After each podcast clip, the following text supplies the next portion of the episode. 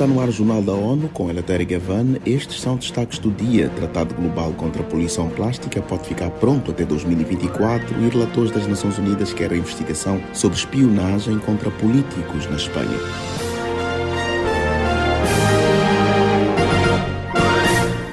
Humanidade produz cerca de 460 milhões de toneladas de plástico por ano. Segundo o Programa das Nações Unidas para o Meio Ambiente, PNUMA, sem medidas urgentes, esse número triplicará até 2060. Acompanhe com Ana Paula Loureiro.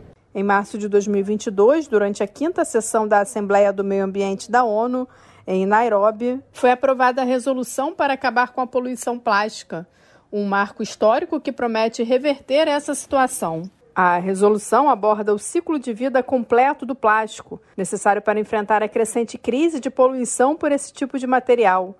O documento reconhece ainda a contribuição significativa feita pelos trabalhadores em ambientes informais e cooperativos para coleta, classificação e reciclagem em muitos países.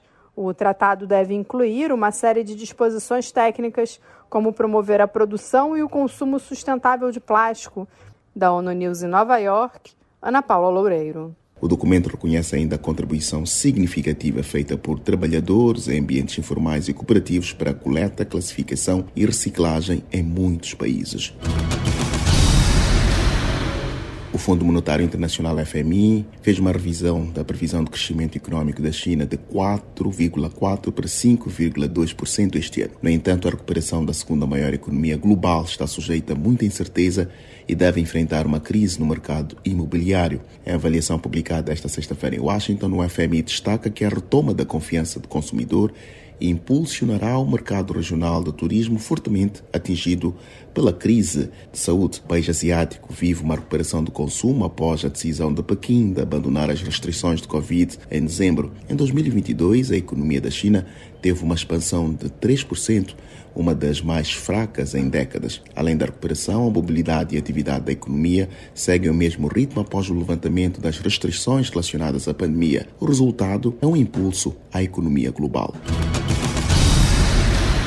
Pelo menos 65 políticos e ativistas da Catalunha foram alvos de um programa de espionagem completo e sofisticado durante a campanha pela emancipação da região da Espanha em 2017. Os detalhes com Mónica Grayley. Com base nessa denúncia, um grupo de relatores de direitos humanos da ONU pediu às autoridades espanholas que investiguem o caso. Além dos líderes catalães, as ações de espionagem teriam invadido dispositivos de deputados do Parlamento Europeu, legisladores e juristas e integrantes de organizações da sociedade civil. Os instrumentos utilizados foram os softwares Pegasus e Candiru.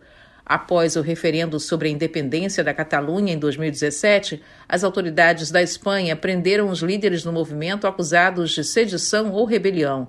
A maioria dos incidentes de espionagem teria ocorrido pouco depois da campanha. Da ONU News em Nova York, Mônica Gray. A maioria dos incidentes de espionagem teria ocorrido depois da campanha. Os especialistas em direitos humanos disseram que muitos governos compraram o software espião com a prerrogativa de cumprir a lei.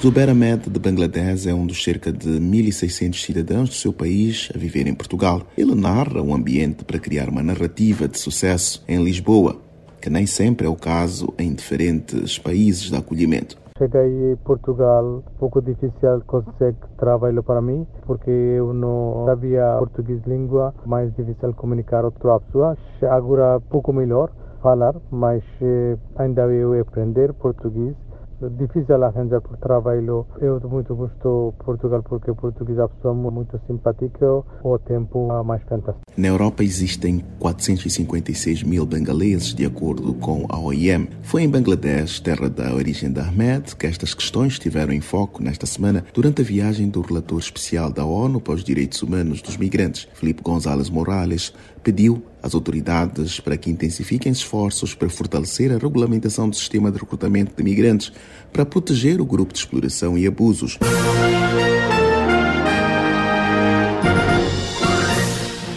Este foi o Jornal da ONU. Mais informações na nossa página news.un.org/pt e nas nossas redes sociais. Siga ainda o Twitter, arroba ONU News.